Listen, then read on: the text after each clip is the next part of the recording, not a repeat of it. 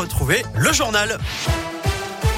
Le journal préparé et présenté par Colin Cotte maintenant. Bonjour Colin. Bonjour Eric, bonjour à tous. À la une aujourd'hui, le petit cadeau d'Emmanuel Macron, restaurateur à quelques mois de l'élection présidentielle. En visite en ce moment dans les allées du Sierra, le salon international de la gastronomie à Lyon, le chef de l'État a annoncé la défiscalisation des pourboires payés par carte bancaire. Une mesure destinée à redonner de l'attractivité à un secteur en manque de bras. Une mesure aussi mise en œuvre dans les prochains mois, a précisé Emmanuel Macron, sans donner de date précise.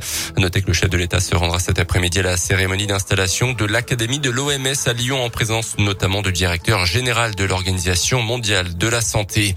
Dans l'actu dans l'un, une fillette de 10 ans percutée par une voiture samedi vers 18h30 à Bourg-en-Bresse. D'après la police, elle se trouvait sur un passage piéton lorsqu'une voiture l'a renversée, heureusement sans gravité. Un peu plus tôt, une voiture avait aussi percuté une trottinette, elle là aussi sur un passage piéton. La police s'appelle les automobilistes et les autres usagers de la route à la plus grande prudence avec des chaussées de plus en plus glissantes et la baisse de la luminosité plus tôt en fin de journée.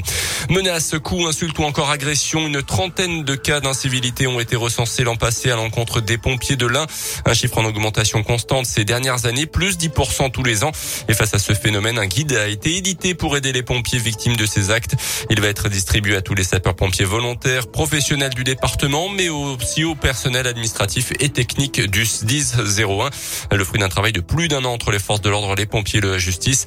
Ce document précise la procédure à suivre en cas d'agression, euh, permettant aussi pompiers victimes d'avoir plus d'infos sur le fonctionnement de la justice, le dépôt de plainte et l'accompagnement dont ils peuvent bénéficier.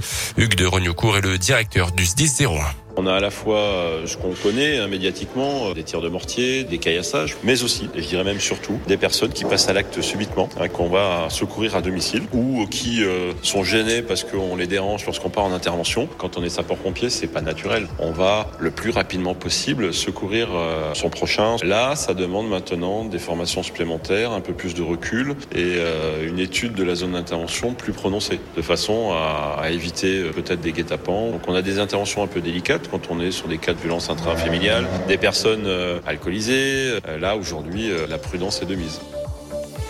Et le travail autour de ce guide a aussi permis de renforcer les mesures de protection des pompiers, à savoir notamment un dépôt de plainte facilité.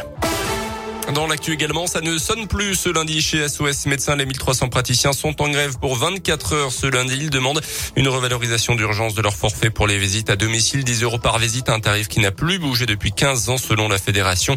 Tous les ans, SOS Médecins effectue 3 millions de déplacements à domicile dans le pays. Et puis on termine avec du cyclisme et un Français deux fois champion du monde d'affilée. Ça n'était jamais arrivé. Le premier, c'est Julien Alaphilippe, originaire de la région. Il a remporté hier la course en ligne. C'était en Belgique.